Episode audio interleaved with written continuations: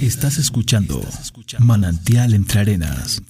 Hola, hoy Alberto Calderón nos compartirá La Noche en su primera parte de su autoría. Hola amigos, ¿qué tal? ¿Cómo están? Cuando las nubes se tiñen de tenues tintes dorados y rosa, aparecen en el firmamento las primeras estrellas, anunciando la llegada de la noche. Si se encuentra despejada la bóveda celeste, participamos del adorno de las innumerables luces y a lo lejos, posterior al claroscuro. La luna nos ofrece su pálida luz creando una tenue sombra. Es el momento de ver el suelo rodeado de noche, de sueño, y el despliegue de los animales nocturnos. Asistimos al espectáculo que los hombres han mirado desde sus orígenes y nos preguntamos si habrá algo más sorprendente. Hacen su aparición los dioses de la nada y la vida en las ciudades toma forma con múltiples colores brillantes, tratando de aproximarse a un mundo similar al diurno con diferentes personajes en la escena. Los noctámbulos poco a poco hacen su arribo al universo del oscuro.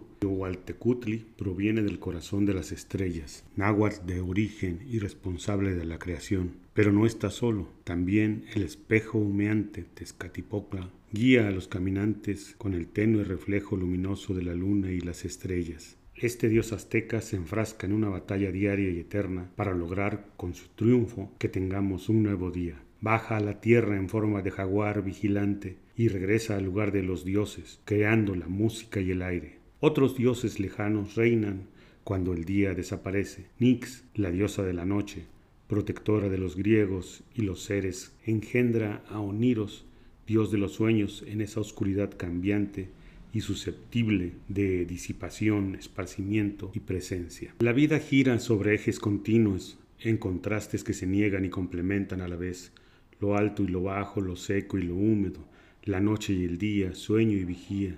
Lo primero se da en la claridad del sol al caer sobre nuestra humanidad y se complementa en la oscuridad donde buscamos nuestro eje, nuestro refugio. Hasta ahí penetra la noche haciéndonos andar a tienta. Estamos desnudos ante la oscuridad al confundir entre las sombras el día que se fue.